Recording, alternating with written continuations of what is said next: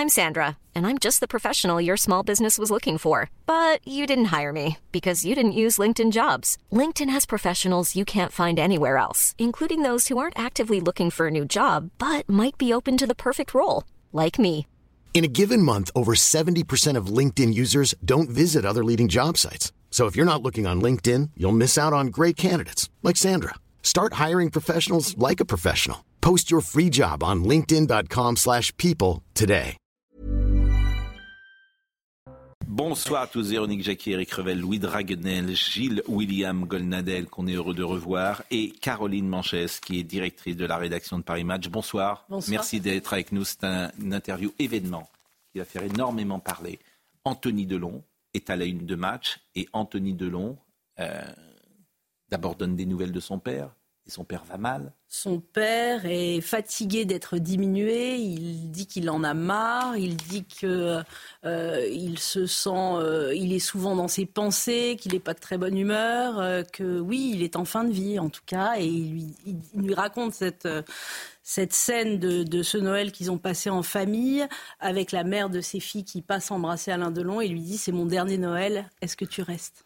Et effectivement, Anthony Delon dit aussi dans cette interview qu'il pense que c'est le dernier Noël de son père, qui est né en 1935, Alain Delon, qui est l'icône euh, de toute une génération, qui est le dernier mythe vivant de cette période-là du cinéma français depuis la mort de Jean-Paul Belmondo. Et qui est l'histoire de Paris Match. Et Anthony Delon a perdu sa mère en 2021. Et il raconte qu'elle lui avait dit je passerai pas le réveillon parce que c'est l'année avec toi, parce que c'est l'année où je vais me faire la malle. Ce serait pas sympa de fêter ça. Donc Anthony, oui, il a cette sensation que son père est en train de, de- de lui échapper, de leur échapper, et de nous quitter.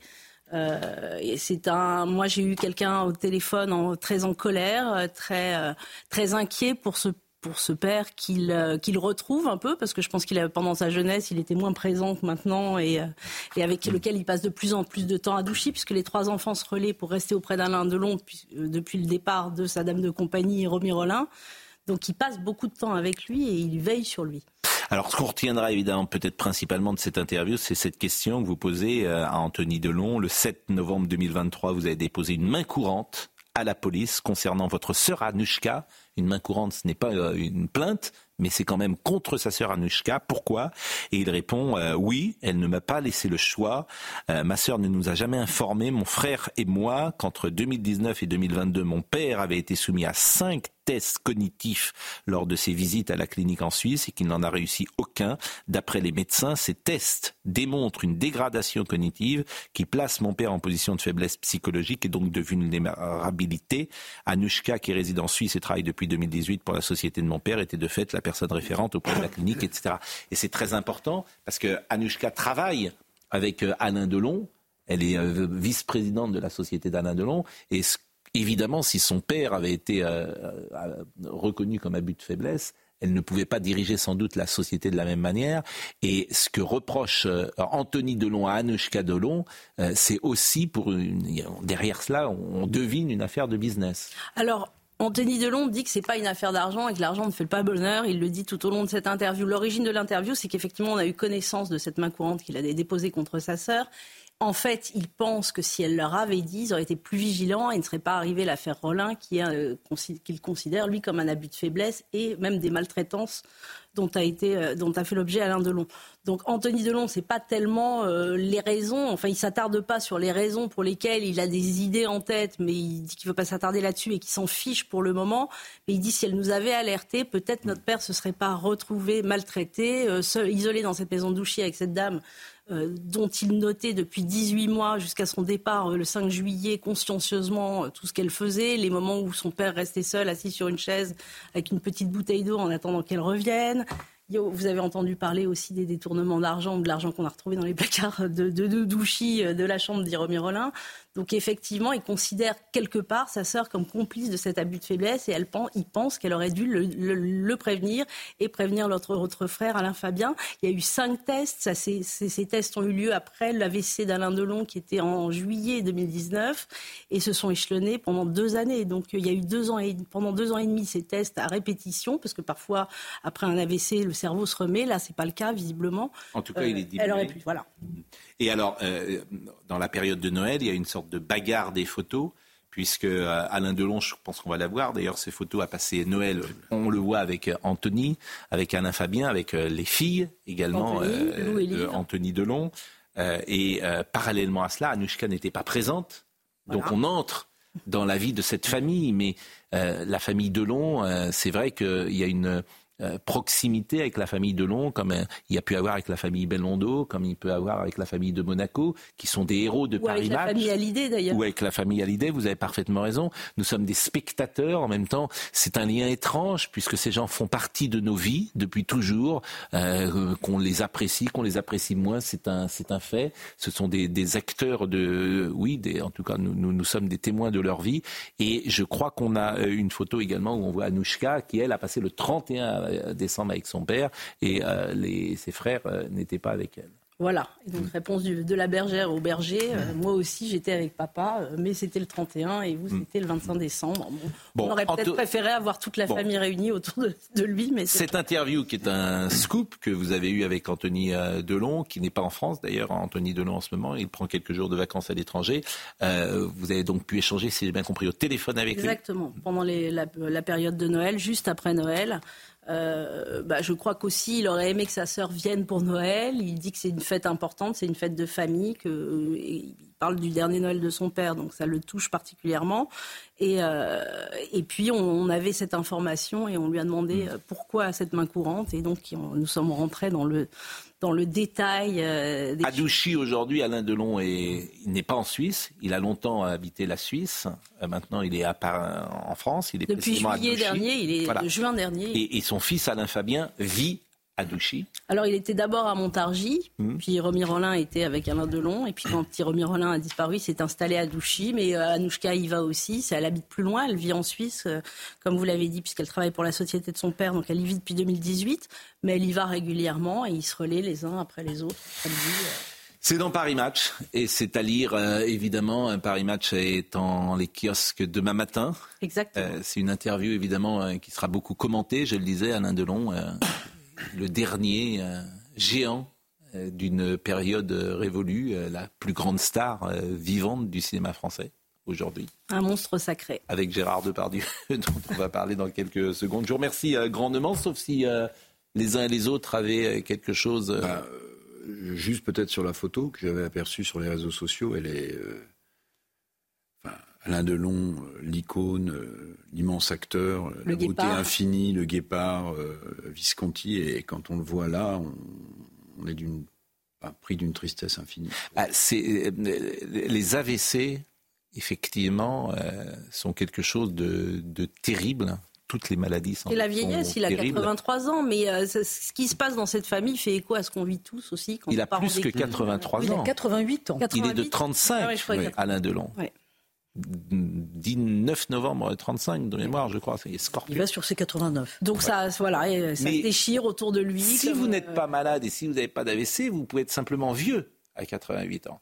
Mais l'AVC, effectivement, euh, diminue. L'a affaibli. Et, voilà, et c'est ça, c'est très triste, évidemment, souvent, l'AVC. Euh, je vous remercie grandement, Caroline Mangès. Merci grandement à vous. Euh, nous allons parler de Gérard Depardieu parce que chaque jour, évidemment, nous évoquons Gérard Depardieu parce que Gérard Depardieu est dans l'actualité. Chaque jour, une tribune nouvelle euh, arrive. Bon, et Carl Olive a, pris euh, la parole ce matin pour parler, pour défendre Emmanuel Macron qui défend Gérard Depardieu. Emmanuel Macron, il a d'abord envoyé un message en disant que dans ce pays, il y avait quelque chose qui s'appelait la présomption d'innocence et que le tribunal euh, judiciaire venait avant le tribunal médiatique le tribunal politique et le tribunal Mais dans ces cas-là, il aurait pu avoir des, tenir des propos beaucoup plus mesurés. Et je pense que la présomption d'innocence n'enlève en rien la réalité de la souffrance de ces femmes euh, qui ont souffert, qui souffrent et qui doivent parler. On ne peut pas targuer le président de la République de passer outre tout cela, puisque c'est sa grande cause nationale avec Madame Macron euh, sur le harcèlement, sur euh, les sévices sexuels, sur le harcèlement scolaire. c'est la grande cause nationale de, de, ces deux de ces deux quinquennats. après À titre personnel, je trouve que donc il n'a pas oublié les, les victimes absolument présumées pas, ici. Absolument pas. Et je pense qu'il aura l'occasion de, de, de, le rappeler. Pour moi, c'est un, un, faux procès. En revanche, euh, ce qui est vrai, c'est qu'on a toujours la présomption euh, d'innocence. Et ce qui n'enlève rien, que, encore une fois, Gérard Depardieu n'a pas bien compris qu'on n'est plus en 1974, ou plutôt, il l'a compris, mais il ne veut pas changer, mais la société, elle, a changé. Bon, euh, chaque jour, je disais, il y a une tribune. Sandrine Rousseau, je crois que c'est sa deuxième tribune qu'elle écrit dans Libération sur euh, Gérard Depardieu.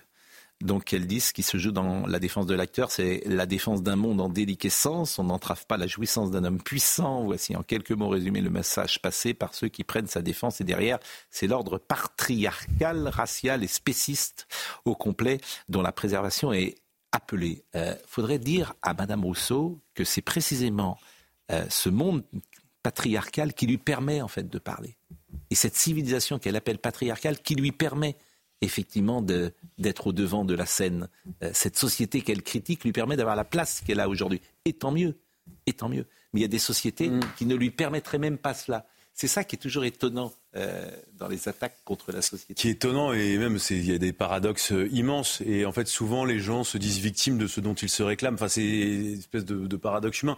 Non, sur le fond de cette histoire, euh, moi moi je déteste les chasses à l'homme, les, les cabales je suis le premier à dire que ce que j'ai entendu, moi je l'ai regardé, hein, ce documentaire sur euh, Gérard Depardieu, moi les, propos évidemment me heurtent, mais pour autant, euh, Carl Olive a raison sur un point, c'est que la justice n'est pas passée, euh, il n'a pas été condamné, et jusqu'à preuve du contraire, aujourd'hui, il est innocent, et je vois, enfin, personne n'a Tant que la justice ne passe pas. On, on le dit et on le répète euh, chaque soir, donc je pense qu'il faut rester sur cette ligne. En revanche, on peut citer effectivement, c'est toujours intéressant de citer ceux qui l'attaquent, dans ce monde au bord de la chute, la place du patriarche est conditionnée à la toute-puissance de son désir, de sa jouissance et de sa volonté, qui ne peut être que sans entrave. Gérard Depardieu incarne ceci à merveille. Je rappellerai euh, que le slogan phare de mai 68, c'était précisément euh, jouir sans entrave. Mmh. Puis on peut se souvenir aussi de certains articles qui avaient été signés dans Libération, euh, qui faisaient l'apologie euh, de la pédophilie ou des choses comme ça. Donc, euh, si vous voulez, les, les, les, médias ont quand même cette spécialité mm. euh, de se saisir comme ça d'une proie et de la retourner. C'est pas, c'est pas les médias. Ah, une partie des médias, vous avez raison. Ça n'a rien à voir. Je suis d'accord avec vous. C'est la même presse, c'est Libération, qui effectivement je voulais jouir sans entrave il y a 30 ans et qui maintenant est, est peine à jouir. La réalité, elle est là. Euh, J'ai pas l'habitude de défendre M. Macron, mais Carl Olive a raison. M. Macron s'était contenté de dire que la démarche de Mme Rima Abdul-Malak sur les déclarations effectivement très regrettables de M. Demardieu était, était un peu intempestive d'aller immédiatement demander de devoir enlever sa Légion d'honneur. Et enfin, la succession de tribunes à laquelle nous avons assisté cette dernière, cette dernière semaine, on est au comble du conformisme le plus total. Oui, mais c'est aussi une façon de faire, de parler de soi. Je suis même pas pour des gens, avec des gens qui retirent leur signature de pétition de soutien. Voilà. Enfin, honnêtement, une manière de, de, faire de. C'est un spectacle affligeant. On découvre, il euh, y, a, y, a, y a une, une, une, tribune du Figaro. Euh, mm. on, on, découvre horreur que, que l'organisateur a écrit dans Causeur. Mm. Immédiatement, il y a des gens qui s'en vont. Mais par contre, il y a une tribune dans Mediapart où Médine le grand défenseur de la cause féminine et de la cause antiraciste est dedans et ça ne gêne personne. On est dans, au cœur même du conformisme et de la bêtise d'extrême gauche. Oui, mais ces tribunes témoignent d'une chose, c'est que ce sont des baromètres de notre époque, que les femmes se victimisent, que le dialogue homme-femme apaisé n'est plus enfin on n'en est plus capable. Trois, que les féministes se payent euh, euh, allègrement euh, de par Dieu, mais qu'il n'y a pas un mot, par exemple, sur ce qui est quand même un sujet de notre époque. C'est par exemple euh, les rapports hommes-femmes entre 20 et 35 ans, avec cette génération qui a brevet de porno. Aller demander aux jeunes femmes si elles sont contentes de la façon dont les jeunes hommes les traitent parfois euh, dans un lit. Euh, et surtout, il y a quand même quelque chose, moi, que je trouve absolument délirant c'est qu'on le connaît pour ses excès, Gérard Depardieu. Il n'a jamais changé. Il a toujours été ce qu'il est. Non, il n'a pas menti. Non. Ah non pardonnez-moi, les, euh, témoignages que nous avons. Marc Esposito euh, le dit très justement, qui a été un journaliste de studio et de il dit première. je l'ai cité ce matin. Il, il dit Moi, j'ai assisté à des tournages. Euh, Gérard Depardieu ne se comportait pas comme ça dans les années 70, 80, 90. Et il dit sans quoi Catherine Deneuve n'aurait pas tourné avec lui, Bernard Blier, Bertrand Blier ne l'aurait pas retourné. Il dit aussi qu'il a quand même toujours été connu pour ses grivoiseries, ses gauloiseries. C'est un homme excessif. Et que quand on vous dit que peut-être il y avait des mains qui traînaient autour des maquilleuses, etc. C'était pas le premier ni le mhm. dernier de cette génération. Donc il y a quand même aussi une grande hypocrisie maintenant pour lui tirer dessus à vue. Non, juste peut-être. Euh, bon, il y a des témoignages qui s'accumulent quand même sur son comportement, sur ses comportements lors des tournages. Bon, ce qui est vrai, c'est que la société a changé. Mais moi, ce qui m'interpelle le plus, c'est pas ça. C'est qu'en fait, on est en train de donner corps à, toute la vague du, du wokisme, en fait. Parce que ce que cherchent ces gens derrière, c'est d'effacer l'œuvre d'un acteur immense. Vous avez vu qu'en Suisse, par exemple, euh, les films de Depardieu ne seront plus diffusés. Donc en fait, euh, on prend appui sur ce, fait qui doit être tranché par la justice, sur ces affaires, mais en fait, on est en train d'effacer purement et simplement, et peut-être même que la télévision publique en France le fera le moment venu, l'œuvre cinématographique de Gérard Depardieu. Et ça, et ça, et ça, c'est un vrai problème. Oui, enfin, euh, on veut aussi se taper un vieux mal blanc. il n'y a pas de tribune de ces gens-là contre les viols de femmes à Gaza ou contre les vieilles dames euh, que d'aucuns migrants violent euh, dans les rues de, France. Comme par hasard, c'est quand même assez ciblé. Hein. C'est vrai qu'il y a une série euh, de viols ou d'agressions sexuelles en France et qu'on en parle assez peu ces dernières heures encore. Surtout les féministes qui choisissent vraiment leur cible. Bon, en tout cas, voilà, je ne voudrais pas qu'on en parle trop parce qu'on en parle vraiment beaucoup et je pense que d'ailleurs ça peut un peu agacer pour tout vous dire euh, les téléspectateurs qui euh, ont le sentiment d'entendre toujours euh, les mêmes développements. dans l'actualité, Gérald Darmanin à Marseille, en déplacement dans le sud, le ministre de l'Intérieur est en visite aujourd'hui à Marseille. Ce qui se passe à Marseille est juste sidérant, mais c'est un laboratoire de peut-être ce qui va se passer en France. C'est-à-dire que si nous ne prenons pas des solutions radicales, Marseille est dans un état d'insécurité XXL. La drogue est au cœur de la société française dans un, avec des problèmes de sécurité XXL. Et depuis des mois, il y a des plans euh, pour lutter contre cela, il y a des mesures. En fait, rien, euh, rien j'allais dire, rien n'est véritablement efficace, malgré pourtant la bonne volonté, en l'occurrence, de Gérald Darmanin qu'on va écouter. C'est important à Marseille puisque le président de la République et Sabrina Rouvache le, sait bien, mais beaucoup de moyens, des moyens d'abord du ministère de l'Intérieur.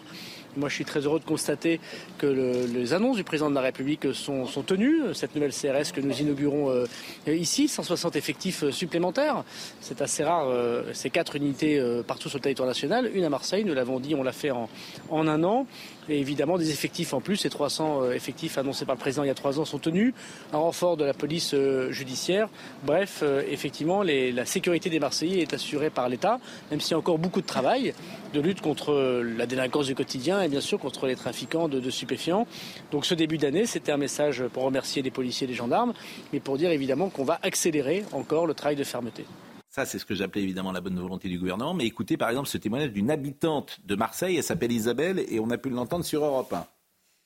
Il faut savoir que l'insécurité à Marseille maintenant touche toute la surface, la périphérie, enfin la périphérie et la, surface de la ville.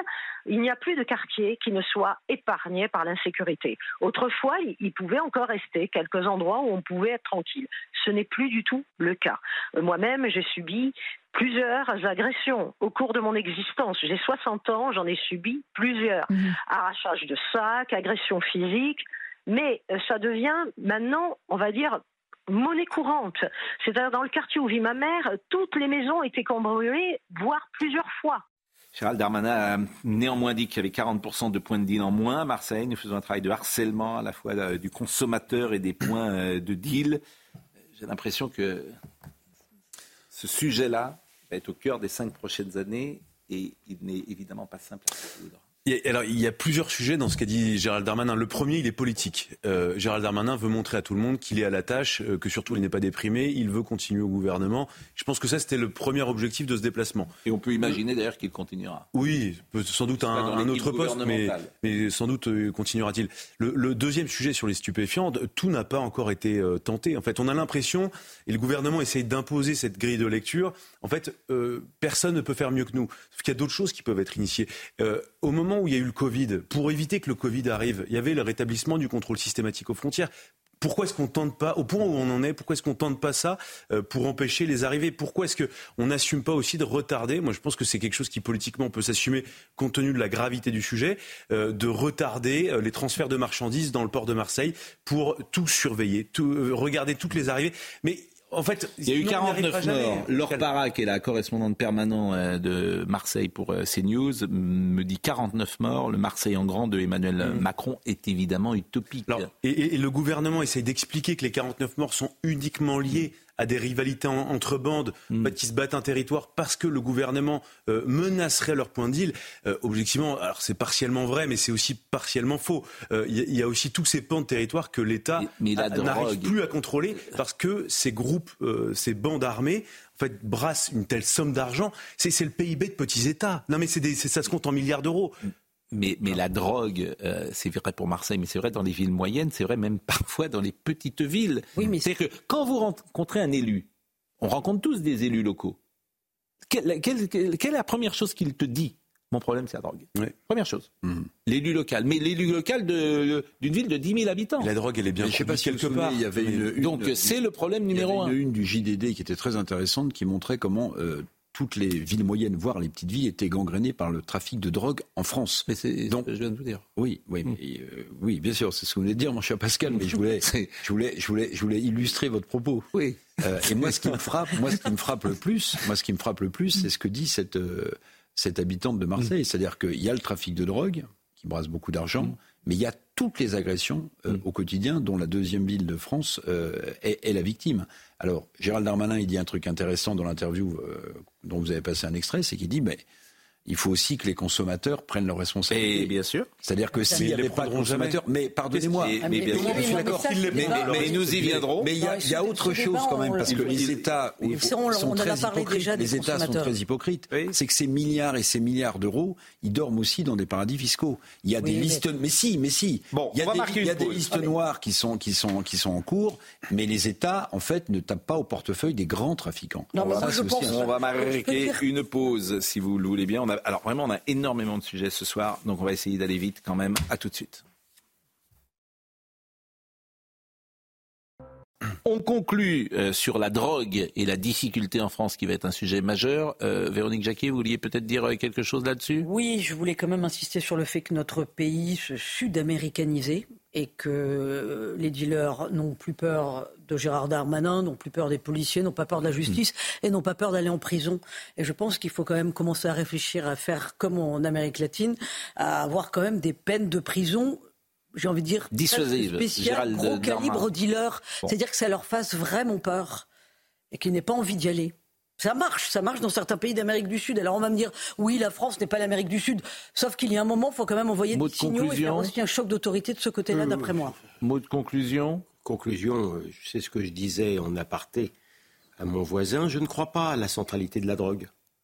Euh, on a un nombre de délinquants exponentiel et s'ils n'étaient pas dans la drogue, ils donneraient dans autre chose. Je crois que c'est on, se trompe. En, vous nous avez rassuré. Je vous trouve très relativiste ah. sur ce sujet. Alors l'avenir, le gouvernement va, euh, il va avoir un changement de gouvernement hmm. avant le week-end. C'est en tout cas ce qu'annonce le journal du dimanche. On peut l'imaginer. Euh, Gérald Darmanin restera au gouvernement. Est-ce qu'il sera toujours ministre de l'Intérieur? Ce n'est pas certain. il, laisse dire parfois que c'est dur, Beauvau. Euh, c'est un ministère parfois qui demande beaucoup d'énergie, mais justement, mais euh, s'il changeait, ça, viendrait plutôt ah. de lui. Ah, il a peut-être envie de quelque chose de. C'est lourd, c'est dur, euh, Beauvau. Alors écoutez le Gérald Darmanin sur son avenir à Marseille, il en a parlé. Jusqu'au dernier moment, je serai ministre de l'Intérieur pour pouvoir être au-devant des policiers, des gendarmes, des préfets, pour les protéger, pour les encourager. Et moi, je n'ai pas à me poser de questions sur mon avenir. J'ai la chance de servir la République à un poste qui m'engage. le président de la République décide, voilà, et il décidera quand il le voudra. ses ministres et, l'action que, mène la première ministre m'encourage à penser que dans les prochaines heures, en tout cas, je suis encore ministre de l'Intérieur. Bon, je suis encore ministre de l'Intérieur, il sera très certainement dans le gouvernement, c'est un poids lourd de ce gouvernement. Euh, on annonce évidemment un changement de Premier ministre. Monsieur Le Cornu, a priori, euh, est en pôle. Mhm.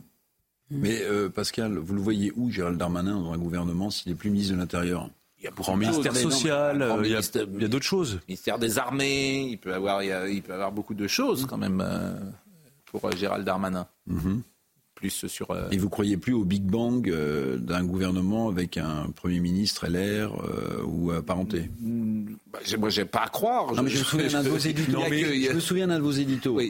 Bah, moi, j'ai égrené toute une liste de noms. David Lisnard pour David Lisnard. ça se fera pas. Ça se fera pas. Ça aurait de la gueule. C'est un gaulliste. Ça aurait de la gueule. Mais il ne le fera pas, Emmanuel Macron. Ben, Monsieur Le Cornu est proche de lui, il y a des affinités euh, depuis de nombreuses années, il a beaucoup d'expérience, il est dans ce gouvernement. Il y a beaucoup de euh, raisons qui plaident pour euh, un changement avec Monsieur Le Cornu. Si je peux me permettre pour répondre à votre question, Emmanuel Macron, depuis le projet de loi immigration, a, acquis une conviction qu'on peut évidemment contester, qui est que les républicains ne sont pas fiables.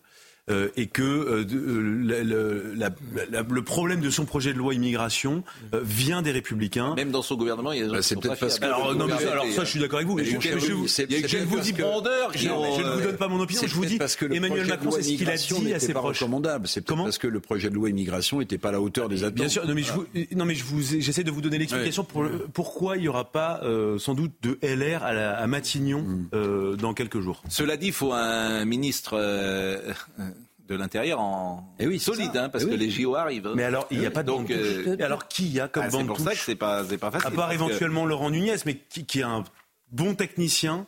Mais qui politiquement euh, doit encore faire ses preuves. Affaire à suivre. En, tout cas, et puis peut-être que Gérald Darmanin restera à l'intérieur parce qu'effectivement, on a besoin de lui. il dit dans, les prochaines heures. Voilà. Les, les, mots. Euh, mais on sait déjà que ce remaniement, de toute façon, ne servira à rien. Euh, c'est Emmanuel Macron qui. Si rien ne sert à rien, si les élections ne servent à rien. non, mais la question, c'est l'inflexion politique, c'est le cap politique. mais, Emmanuel Macron va truster la scène médiatique du matin au soir. on va voir. non, euh, écoutez, on. Faut donner, faut laisser ça.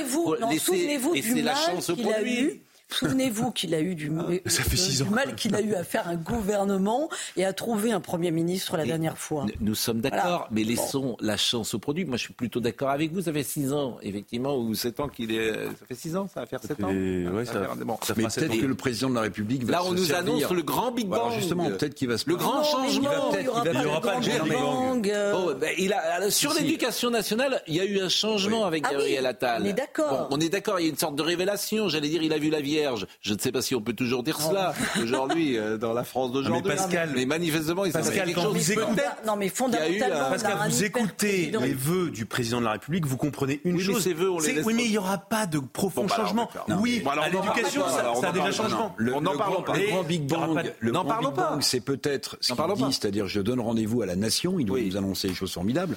Et pour le reste, peut-être qu'il va se délester de tous ces ministres qui voulaient démissionner au ah, moment de l'immigration. Voilà. Bah, logique. Ceux-là, ils, ne retrouveront pas. Il y a une chose qui est importante euh, pour ceux qui dirigent. Euh, au bout d'un moment, d'ailleurs, ils sont tous pareils, ceux qui dirigent. Ils finissent sur la loyauté. Voilà. il, ne, reste parfois plus que ça. Euh, parce que, et, et, je pense qu'Emmanuel Macron, au bout de six ans, finalement, il a vraiment envie de gens autour de lui, de gens qui sont loyaux d'abord. Et issus du premier cercle, du coup. Et alors, ils seront peut-être bons ensuite, mais loyaux d'abord, parce qu'il a été peut-être un peu trahi ces derniers temps euh, à l'intérieur même de son gouvernement. Des bon, euh, des maires qui euh, sanctionnent les délinquants, des élus donc qui sanctionnent des délinquants, c'est nouveau.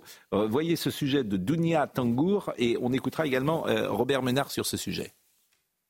La sanction du maire de Villeneuve-le-Roi, Didier Gonzalez, a fait grand bruit fin décembre pour punir un jeune homme impliqué dans les émeutes de cet été est condamné à 12 mois avec sursis pour avoir dégradé le poste de police.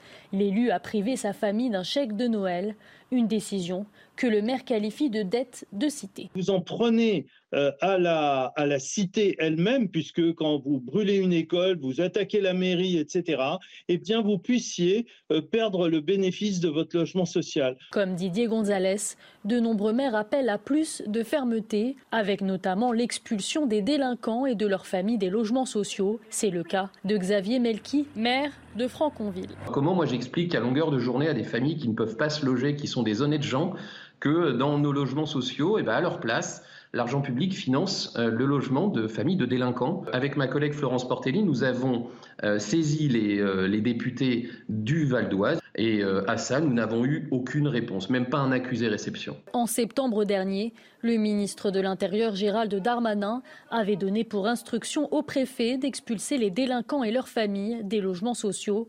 Une mesure ferme, affichée par l'exécutif, qui semble néanmoins très difficile à mettre en place, selon le témoignage de certains élus. Et Robert Ménard, qui était ce matin avec euh, Sonia Mabrouk, maire de Béziers, il est plutôt sur cette ligne-là, Robert Ménard. Nous, maintenant, quand on a des problèmes avec telle ou telle famille, je regarde systématiquement si, cette famille bénéficie de, de l'argent et si elle bénéficie, j'enlève cet argent. Enfin, attendez, c'est le minimum syndical, si j'ose dire. Vous allez quand même pas donner de l'argent public, parce que c'est l'argent, c'est pas le mien, c'est l'argent des impôts des, des en l'occurrence. Je vais pas le donner à des gens qui cassent un certain nombre de mobiliers ou d'équipements qui ont été financés par, le public. Ça, on peut le faire. On a dit au maire, maintenant, vous allez foutre dehors, en gros, les familles dans les logements sociaux. Et moi, je préside un organisme de logement social. Les logements sociaux, vous allez les virer, ceux qui se comportent mal ou dont les enfants se comportent mal. Mais madame, il faut de telles conditions pour le faire. D'abord, il faut un truc, ça, ça paraît un peu bêtasson de vous dire, il faut par exemple une condamnation définitive. Mais en France, entre le moment où tu as fait une connerie et le moment où tu es réellement condamné, il se passe des mois pour pas dire plus. Donc il y a le sentiment pour les gens, les voisins et tout, d'une impuissance. D'une impuissance. On va tous se rejoindre sur euh, ces, propos-là. Euh, et sauf si vous avez un commentaire à, produire, je vous propose de parler de Tahabouaf, parce qu'il est définitivement condamné depuis ce soir. La Cour de cassation a rejeté le pourvoi de Tahabouaf, qui contestait sa condamnation pour injure publique raciste.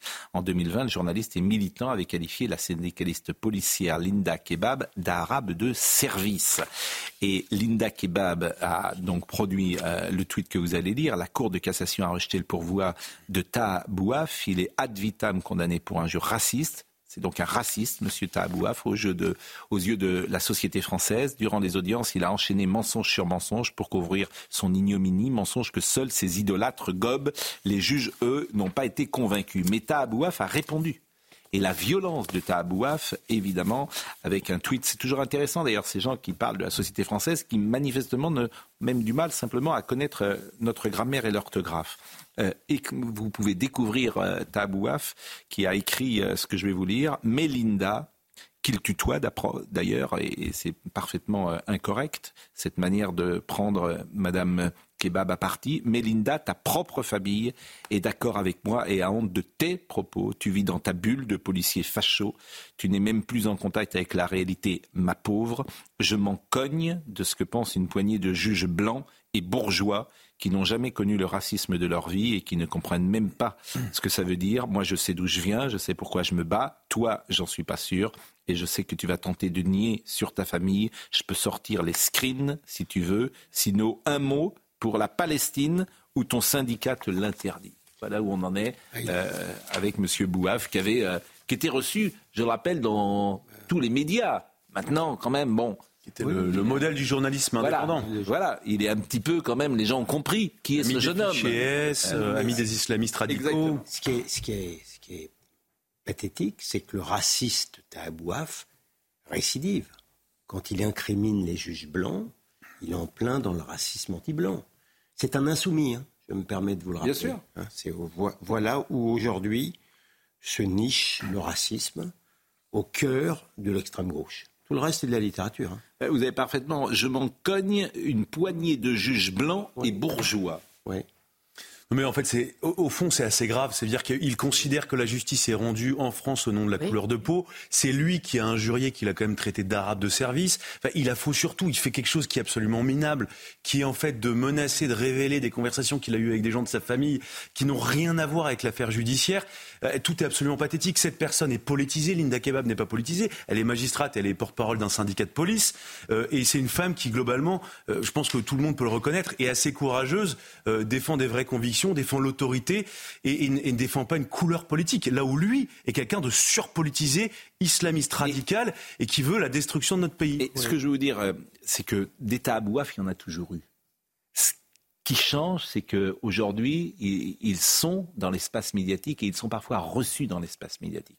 C'est ça qui mmh. change. Et on leur donne la parole, on leur donne du crédit. Voilà, et on leur donne du crédit. On leur a donné du crédit. Un peu moins maintenant, parce qu'il il a fait tellement n'importe quoi, notamment à l'occasion de manifestations, euh, que l'espèce de journaliste autoproclamé, vous savez, les, ces fameux. Je crois qu'il avait une carte de presse. Hein.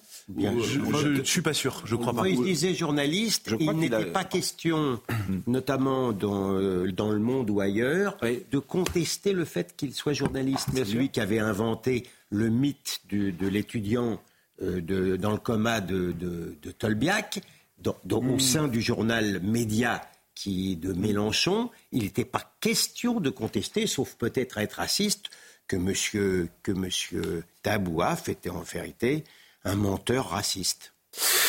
Euh, dans l'actualité également, Youssef Attal a été condamné. Vous savez, c'est ce footballeur algérien qui a été condamné aujourd'hui à 8 mois de prison avec sursis et 45 000 euros d'amende. Le défenseur avait partagé une vidéo appelant à un jour noir sur les Juifs sur fond de conflit entre Israël et le Hamas. Un joueur de l'Olympique Gymnast Club de Nice, l'international algérien, Youssef Attal avait donc suscité la polémique après avoir relayé ses propos soupçonnés d'inciter à la haine en lien avec le conflit entre Israël et le Hamas.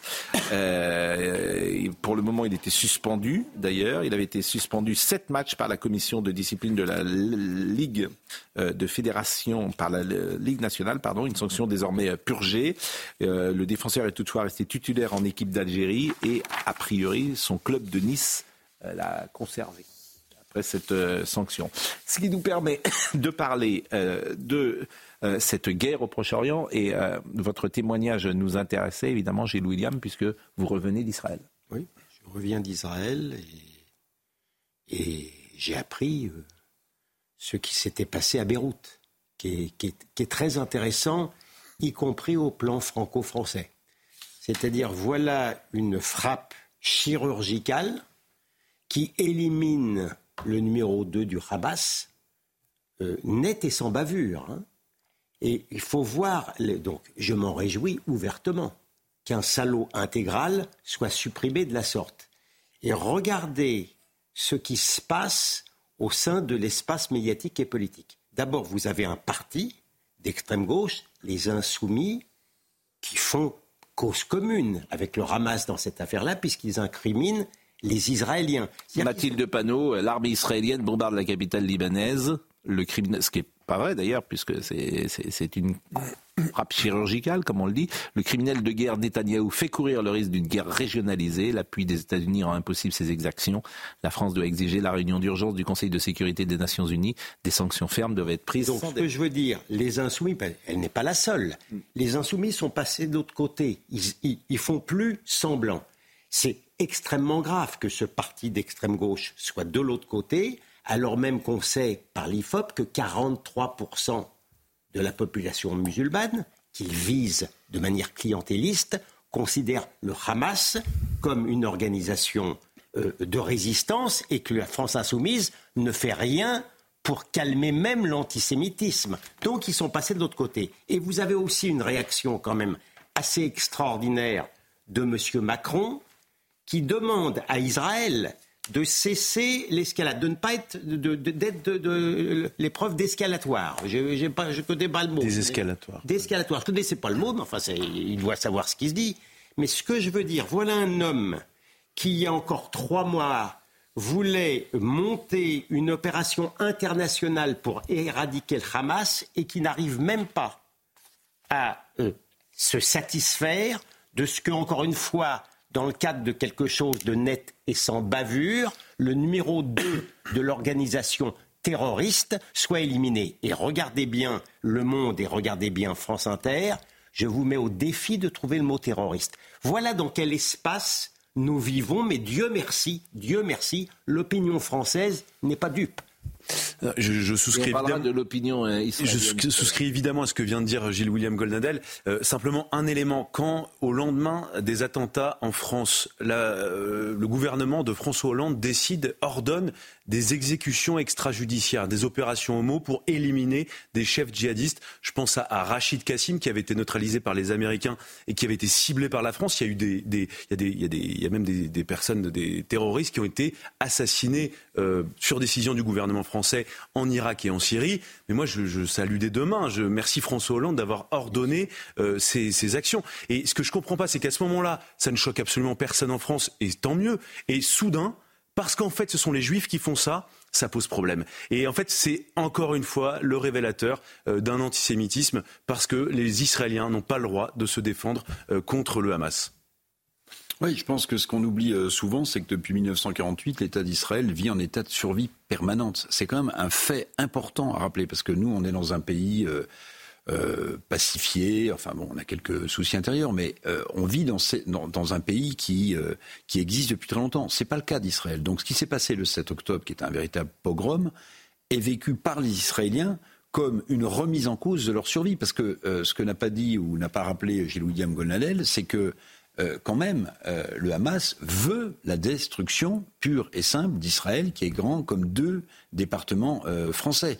Donc vous avez un État avec des gens qui sont à l'intérieur, qui sont en état de survie permanente. Et la logique de Tsahal, même si on peut parler aussi du peuple gazaoui, il faut en parler, la logique de Tsahal, c'est éradiquer le Hamas, éradiquer le groupe terroriste du Hamas. Donc, donc ça passe par éradiquer les leaders du, du Hamas. vous revenez d'Israël, on va écouter euh, le témoignage d'un fils d'otage. Parce qu'évidemment, euh, après ce qui s'est passé là, comment le Hamas va-t-il euh, réagir? Est-ce qu'il va arrêter ou pas les négociations? Et tous ceux qui ont des enfants ou des parents otages aujourd'hui en Israël, comment réagissent-ils? Et je vais vous poser la question dans une deux secondes, mais écoutez d'abord ce témoignage. L'assassinat de Saleh al-Harouri n'aide certainement pas, car la première chose qui s'est produite après son assassinat, c'est que le Hamas a dit nous arrêtons toutes les négociations. Hier, il y a eu des discussions sur la négociation, sur l'envoi d'un comité israélien en Égypte. Il y a eu des discussions. Et juste après cet incident au Liban, le Hamas a déclaré pour la première fois Nous faisons une pause, nous arrêtons les négociations alors évidemment que cela ne servira à rien. C'est tout le contraire. Je ne sais donc pas qui commande ni qui donne l'ordre, mais il ne pense absolument pas aux négociations sur les otages.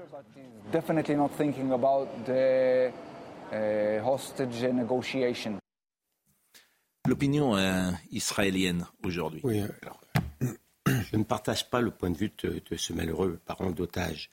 Euh, l'opinion israélienne, euh, à 90%, pense, sait comprend que le Hamas ne comprend que la force, hmm. que ça. Ne croyez pas un seul instant que le Hamas va devenir méchant à cause de ça, il l'est déjà. Hmm. Et donc par conséquent, tout ne peut se faire que dans le cadre d'un rapport de force, que ça soit dans le cadre de ces opérations ciblées, qui redonnent le moral quand même euh, euh, à la dissuasion israélienne et donc au peuple israélien, et que ça soit évidemment l'opération difficile à Gaza. Donc, contrairement à ce que ce malheureux parents pensent, ce n'est que si le Hamas se sent véritablement totalement impuissant qu'il tentera à nouveau, comme il l'avait fait dans les premiers jours, de redonner des otages. Tout le reste, ça ne compte pas. Alors, parallèlement, il y a une terrible explosion en Iran aujourd'hui. Il y a 103 personnes qui ont été tuées dans un attentat perpétré euh, près de la tombe de euh, Qassem Soleimani. Ce dernier était l'architecte des opérations militaires iraniennes au Moyen-Orient. Et là, il y a beaucoup de questions qui sont posées. D'abord, c'est un attentat de grande ampleur, qui paraît bien préparé, qui bah, paraît professionnellement préparé, sans véritable précédent dans un Moyen-Orient en effervescence. Il a frappé une foule qui était venue se recueillir sur la tombe euh, donc de M. Soleimani, ex-chef de la force Al-Qaïda, gardien de la révolution, assassiné par un drone américain il y a quatre ans à Bagdad. Alors, qui a organisé cette opération En l'absence de revendication à ce stade, il n'y a pas de revendication. Qui a organisé? ah, vous pouvez procéder par élimination, c'est certainement pas Israël. Oui. C'est pas le style d'Israël de faire un. Je suis d'accord avec aveugle. Par contre, ça, ça, peut être le djihad islamique. Est-ce que c'est le régime iranien lui-même? Ça peut être des opposants. Ça peut être des opposants. Une sorte de billard à trois bandes? Non, mais depuis ce qui s'est passé il y a un an, vous avez de nombreux opposants euh, qui ne souhaitent pas du bien aux gens qui vont se recueillir sur la tombe du général Soleimani. Il n'y a pas de doute là-dessus. Euh, le régime iranien vous écartez le régime iranien d'opposants iraniens, vous voulez dire? Non, même euh, une sorte de billard à oh trois bandes. Euh. Oh non, vous savez, ce n'est pas une grande démonstration de force pour le régime iranien de, de, subir ça. Hein. Israël, vous l'écartez? Alors, Totalement. Bon, l'État islamique? C'est possible. C'est quelque chose, effectivement, qui est assez peu développé, mais qui est en lien. Est-ce qu'il y a un lien avec l'assassinat du numéro 2 du Hamas, sûr. ça, oui, voilà, on peut se poser la question. La question qui est posée. le régime iranien avait fait de, ce général un martyr de son vivant, euh, ce, qui euh, ce, qui, ce qui montrait qu'il avait, euh, il avait ses entrées. Il a, il a servi énormément à la cause du régime iranien, comme vous le disiez, à l'extérieur. ce qui est peut-être plus intéressant, me semble-t-il, c'est aussi ce qui s'est passé tout à l'heure avec le discours euh, de Hassan Nasrallah, le, patron du Hezbollah chiite au Liban, parce que on s'est dit il va y avoir un engrenage terrible. Et en fait, ce, monsieur qui joue souvent des muscles a, fait plutôt un discours confus en disant retenez-moi où je fais un malheur. Mais en fait, le Hezbollah chiite, qui est installé dans le sud du Liban, le Liban qui n'a plus de président, qui n'a plus d'administration, ne bougera sans doute pas pour les Palestiniens. Il l'aurait fait le lendemain, il l'aurait fait le 8 octobre s'il pouvait, s'il avait pu le faire le 8 octobre. Euh, ce n'est pas parce qu'on a tué quelqu'un du Hamas qu'ils le feront. en tout cas, euh, je le répète, c'est 103 personnes qui ont été tuées dans un attentat, ce qui n'est pas rien, mmh. et qui passent peut-être ce soir sous les euh, feux de l'actualité, qui n'est pas. Et 200 blessés dans un état souvent très grave. Hein. Exactement, qui me paraissent un événement Bien sûr, assez important. avec surtout, pourquoi important Parce que, je le répète, il n'y a pas de revendication, que chacun va essayer de savoir et de décoder ce que veut dire euh, cet attentat et d'où il vient, et qu'il euh, y a euh, quelque chose de mystérieux dans, cette, dans ce moment-là. Et nul doute mmh. ces prochaines heures, nous pourrons en savoir davantage. je voulais vous, avant de nous quitter, peut-être, de rappeler. Il le faut. Ben hélas, euh, mais de rappeler deux ou trois choses, parce qu'on n'a pas écouté Madame Toraval. Et Madame Toraval, c'est assez intéressant, puisqu'elle est de nouveau menacée de mort, comme vous le savez. Et euh, elle prend la parole d'une manière euh, très courageuse. et intelligente. et intelligente, et avec beaucoup de sensibilité et de simplicité. Mm. Et effectivement, elle a pris la parole ce matin pour souligner cette phrase, pour illustrer cette phrase de Gérard Collomb, euh, demain, aujourd'hui nous sommes face à face et peut-être euh, aujourd'hui nous sommes côte à côte et demain peut-être serons-nous face à face. Écoutez, euh, Madame le maire de Romans-sur-Isère. Est-ce qu'il y a une France qui est contre une autre France? Non, pas du tout. Il y a seulement une frange de population, des groupes qui refusent, qui sont français, mais euh, qui refusent euh, d'en adopter les principes, qui refusent euh, d'en adopter les devoirs. Je ne vois pas pourquoi on devrait supporter cela. Enfin, à un moment donné, soit on est français, si ça vous convient ou ça vous convient pas, mais si ça vous convient pas, il faut surtout pas rester. Quoi. Enfin, moi, j'en arrive là. Parce que pour aller créer des zones de non-droit, moi, je ne vois pas qui peut accepter, qui peut valider et qui peut donner caution sur des zones de non-droit. Ça n'est pas possible. Hein. Je veux dire, l'espace public, il appartient à tout le monde. Finalement, ça a l'air d'être un, vilain gros mot de parler de racisme anti-blanc. Ben non, est-ce qu'à un moment donné, il y a un tabou les choses... il y a un, tabou. Il ben, faut arrêter avec les tabous. Parce qu'avec des tabous, c'est pas comme ça qu'on construit une société. Je suis désolée. Il faut mettre les choses sur la table, tout simplement. Il y a un remaniement euh, gouvernemental. Je rêverais de voir Mme euh, entrer dans un gouvernement. Parce qu'elle parle comme les autres ne parlent plus. Avec du bon sens. Bah, en tout cas, elle parle avec sincérité, mhm. avec authenticité. C'est une femme politique. Mhm. Et c'est une femme politique qui n'est pas passée euh, ni par l'ENA, ni par les cabinets ministériels, et qui est une femme de terrain. Absolument. Mais ce qu'elle dit, j'ai entendu en entier, ce qu'elle dit est particulièrement pertinent. Elle, elle avait dit, ça n'a pas beaucoup été retenu, que la famille du malheureux Thomas souhaitait que le juge se penche sur le phénomène du racisme anti-blanc, puisque vous aviez neuf témoignages. On n'en était pas sûr, mais au moins d'investiguer là-dessus. C'est intéressant de dire que ce n'est pas un gros mot, ce racisme anti-blanc qui, qui est qu'on voit maintenant comme le néo mutuel tabouaf ou, voilà, ou comme un communiqué tabouaf de juge bourgeois blanc Et ben voilà. Ça s'appelle ben, du racisme anti-blanc. ben, je trouve ça euh, courageux et intelligent. Mais de quoi Madame Toraval est-elle le nom? Ce serait bien si c'était le nom d'une nouvelle génération de maires décomplexés. C'est-à-dire que on sent quand même qu'il y a un ras-le-bol chez certains maires mmh. euh, qui ont envie de parler euh, d'une façon euh, politiquement incorrecte, euh, qui disent des mots qu'on ne pouvait pas dire il y a encore cinq ans, en disant oui, il y a du racisme anti-blanc, stop à l'impunité. Il y a encore cinq ans, certains n'osaient pas sortir du bois. Maintenant, on est face à une telle barbarie, même dans les petites communes rurales, que ce soit à cause du trafic de drogue, à cause du face-à-face avec une population dont elle dit elle-même que finalement ils ne veulent pas s'intégrer, même s'ils sont français. Ils sont en première ligne pour faire le boulot, c'est normal qu'elle monte au Alors, elle précise que c'est à chaque fois sans doute une minorité. tout à fait. Qu'elle dit alors. Mais le là aujourd'hui, il est parfois remis en cause, minorité ou pas. Toujours mais, ce qui est intéressant, Pascal, c'est qu'elle n'a pas de pudeur d'éléments de, langage. Elle parle avec son cœur. Plus de pudeur de gazelle. Et, moi, elle me, d'expérience. Et elle me fait penser à aussi, absolument. En fait, c'est pas de l'idéologie, euh, c'est c'est la réalité telle qu'elle la voit, telle qu'elle la vit, telle qu'elle essaye de régler les problèmes.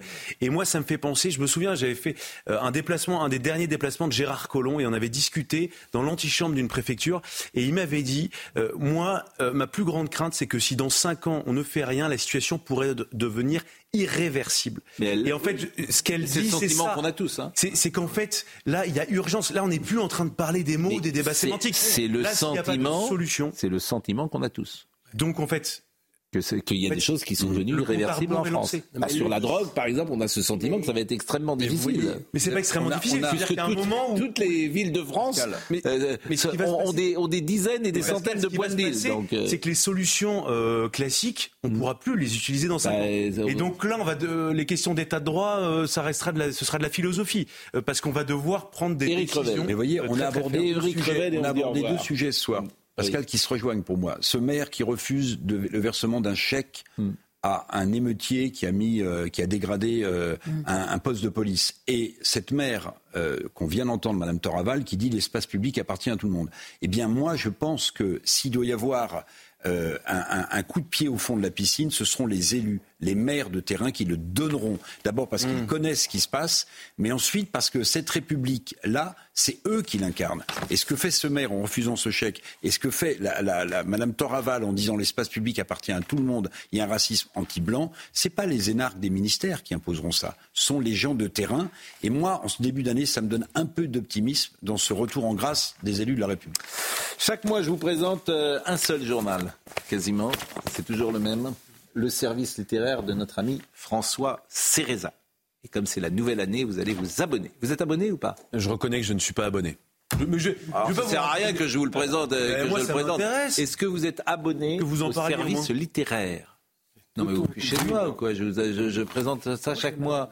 Bon, c'est un journal. Euh, d'abord, il y a un papier sur nos amis Kelly et Menant de François Céreza. Ils s'y sont mis à deux pour écrire sur leur destin. Il fallait bien ça. La belle Christine Kelly et le sémillant Marc Menant. Kelly et Menant, ça fait un peu bandit de grand chemin, genre Bonnie and Clyde. Ces deux-là savent que le destin est la forme à accélérer du temps, etc., etc. C'est un, comment dire, c'est un flamboyant, François Céreza, quand il écrit écrit, il met pas sa plume dans le fiel, lui. C'est un magnifique à lire. Bon, là, il y a un grand papier sur Maurice Barrès, le connu trop méconnu de Philippe de Saint-Robert. On retrouve Bernard Morlino, notre ami. Il y a une rubrique que j'aime beaucoup, c'est euh, on trouve ça mauvais et on trouve ça bien. Et on trouve ça mauvais, bah, par exemple, c'est toujours des, des, des, des, livres qui sont parfois encensés par... Euh, d'autres critiques politiquement correctes, parce que c'est très iconoclaste, ce service littéraire. Donc vous pouvez, il y a un papier par exemple sur euh, Ernaud ou l'écriture du degré zéro, ah Annie Ernaud. c'est un peu sévère, parce que moi j'aime bien Annie Ernaud oh. euh, quand elle écrit. Mes années, c'est bien. Ah oui, ah oui, je trouve que les années ou mes années, c'est bien. Hmm. Ces positions politiques, c'est autre chose. Donc euh, abonnez-vous, service littéraire. Voilà. et autrement, et si ça vous plaît pas, moi je vous rembourse. Olivier, vous avez tous. Oui, Olivier. Ah bah vous, ça, c'est un truc là. Le rapport, ça, c'est dès qu'il y a un petit billet à prendre. Ah. ça, il, est là. Il y a peut-être des il est là. gens, à défendre dans les tribunaux. Pardon d'être un garçon sensible. Il est là. Sensible à cette Il est là. Vous me devez un repas. Je vous rappelle que vous me devez. Je me vous me devez un repas. Je vous rappelle que vous avez perdu. Oh là là, mais quelle mauvaise foi. vous avez perdu. Vous vite vous vous exécuter, croyez-moi. Olivier Benkemoun, bonsoir, cher Olivier. Euh, et merci d'être avec nous. Vous êtes content de vous retrouver, mais ça c'est bien. Et ça, c'est bien. Vrai. vous avez manqué. Non? Mais on était là hier soir. oui, mais. Euh, ah oui, j'ai lu hier. les jours. Je peux vous dire qu'il comptait les jours. Il y a beaucoup de les jours, évidemment. Je suis d'accord avec vous en plus. Nous avons, j'ai beaucoup d'affection pour tous nos amis qui viennent sur ce plateau, bien sûr, et, et, Gilles William, évidemment, en fait partie. Et puis, c'est vrai que la séquence que vous vivez depuis le 7 octobre est particulière. Elle touche beaucoup de téléspectateurs et vous en témoignez avec beaucoup de pudeur, parce que vous, je puis le dire, vous ne dites pas tout, pour des raisons euh, personnelles, mais évidemment, euh, nous sommes avec vous. Euh, bien. Dans, cette, dans ce moment-là. Mais nous aussi, on reparlera de ce qui s'est passé le, 7 octobre. On reviendra parce qu'aujourd'hui, vous savez qu'il y a Kfir Bibas. C'est ce petit bébé qui a été enlevé le 7 octobre. Aujourd'hui, il a un an un an. Il a passé euh, déjà quasiment trois mois euh, aux mains des, otages. C'est un, quart de, un quart de sa vie. Un quart de sa vie, euh, il est quelque part. On ne sait pas s'il est mort ou pas. Voilà, on va parler de, tout ça. parmi mes invités, Muriel Waknin, qui est avocate, qui s'occupe de, toutes les plaintes concerne l'antisémitisme en France, c'est important d'avoir son, regard. Reda Bellat, qui parlera, qui est syndicaliste, policier, qui parlera des, déclarations de euh, Gérald Darmanin et puis de tout ce qu'on vit également. Et puis Guillaume Lagan, maître de conférence, qui donnera son éclairage sur ce qui se passe évidemment ce soir euh, au Liban et en Israël. On salue tous nos amis corses qui nous regardent et c'est le moment de leur dire patché et saluté et notamment à Michel Giuliani qui vient de m'envoyer à l'instant un petit texto. Michel Giuliani de Nice, qui est une légende également. Donc on le salue et on salue vraiment tous nos amis corses. Pache saluté, quoi de meilleure formule pour se quitter ce soir? Alexandre Pratt était à la réalisation, Pascal Choup était à la vision, Rodrigue Le Prado était au son. Merci à Benjamin à Lucas Consalves, à Florian Doré. Toutes ces émissions sont retrouvées sur cnews.fr. évidemment, Julien entre 22h et euh, minuit. Romain Desarbres euh, demain matin. On se retrouve à 9h pour l'heure des pros. Bonne soirée.